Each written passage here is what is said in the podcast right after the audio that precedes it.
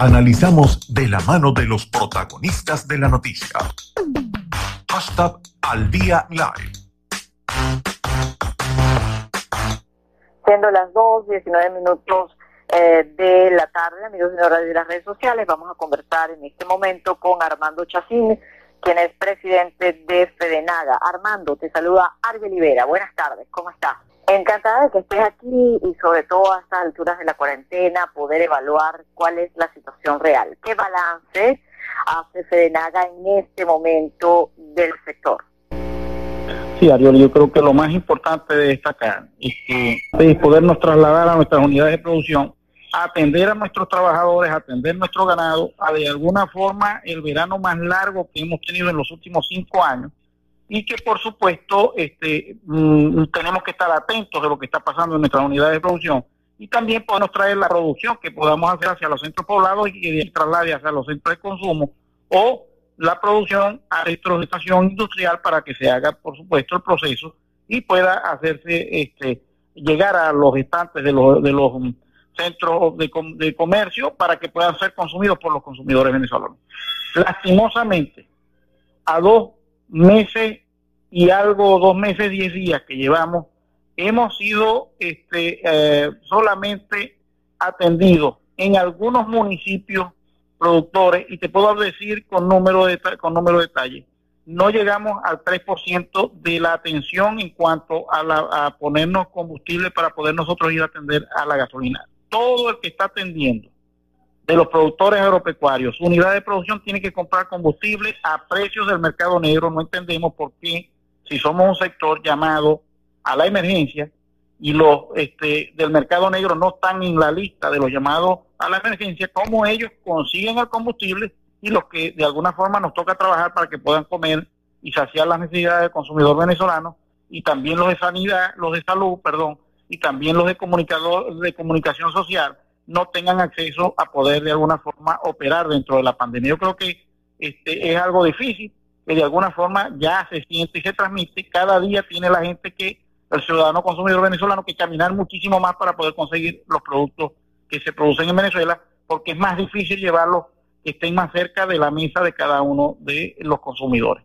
Armando, esta cifra que tú estás dando de apenas 3% eh, que tiene acceso al combustible, de los productores agropecuarios es eh, en todo el territorio nacional de acuerdo al reporte de Sedenaga?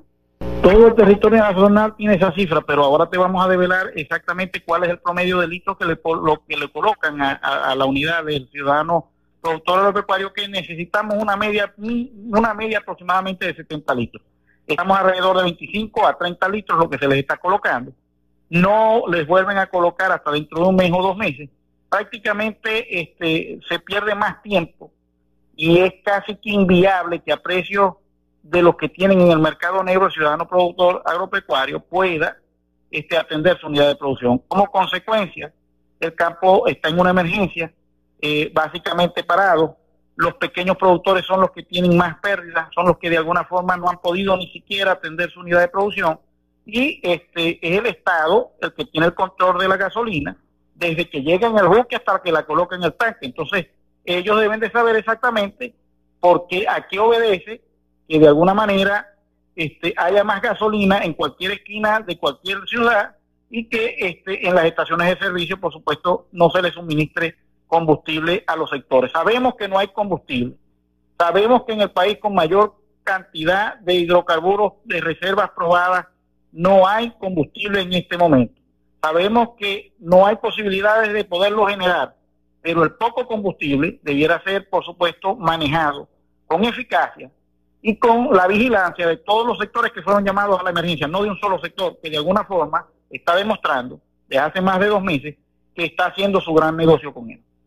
Amigos de Radio de las redes sociales, en este momento estamos conversando con Armando Chacín, presidente de Fedenada. Cuando eh, tú dices que se está haciendo un negocio, tienes denuncias eh, concretas efectuadas por los eh, productores agropecuarios que haya recibido Fedenada, que ustedes de repente puedan llevar hasta alguna instancia pertinente en función de esto que comentas. Eso por un lado, por el otro quería consultarte con esto que nos explicas quiere decir que esta situación de la gasolina, con la precisión que tú nos das, está afectando tanto para la comercialización del producto como para la atención mínima de la producción en este momento? Partamos desde la última pregunta. Es claro que cada traba que se le pone al productor agropecuario, que cada dificultad que pasa al productor agropecuario, termina pagándola al consumidor final, porque es difícil hoy en día no solamente conseguir el combustible y llevarla hacia los centros de consumo, sino también este, de alguna forma surfear todos los inconvenientes en el camino que ponen las autoridades en cada uno de los puntos de control. Es casi que este, una maroma hacer que llegue el queso y que llegue la carne a cada uno de los centros poblados.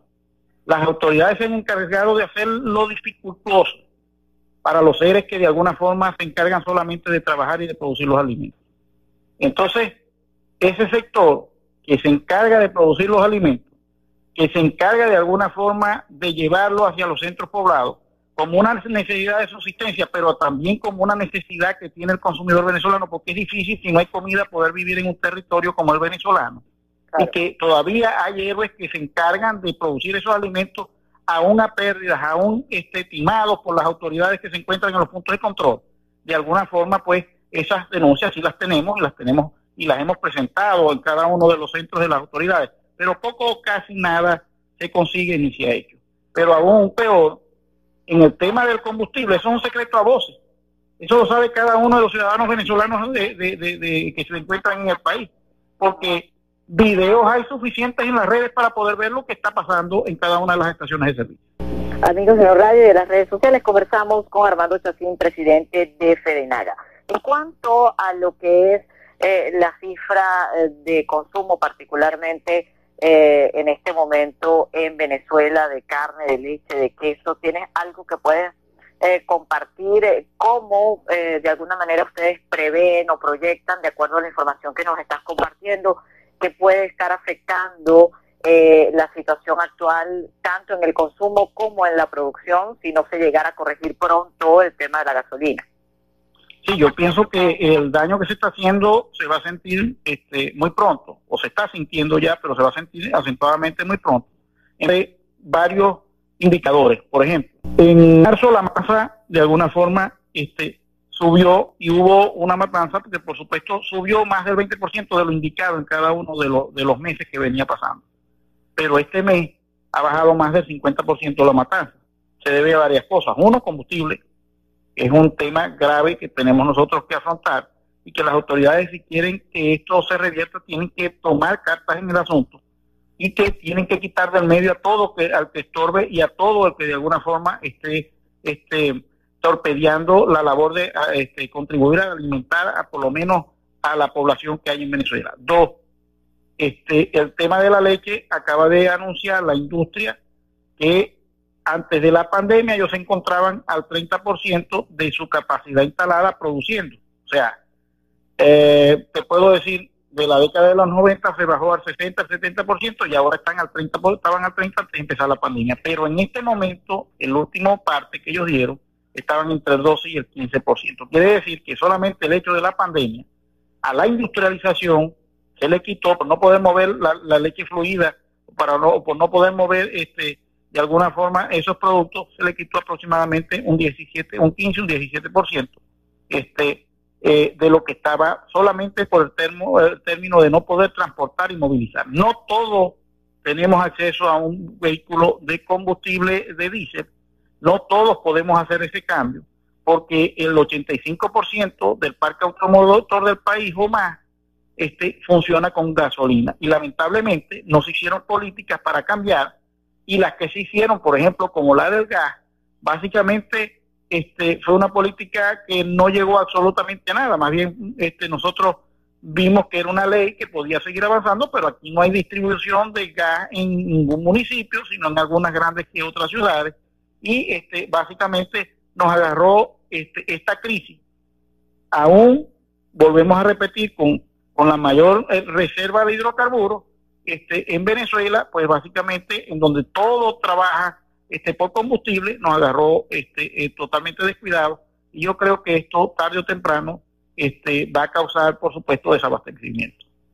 Antes de concluir, Armando, ¿cuál sería eh, tu llamado en este momento? ¿Qué sería lo prioritario, lo urgente de accionar? Hay muchos eh, factores que se han estado pronunciando, hemos escuchado desde cámaras, desde Consecomercio decir la importancia de que exista una comunicación, una articulación, acuerdos políticos, que se permita financiamiento internacional. Desde el punto de vista de FEDENAGA, ¿cuál es la prioridad en este momento?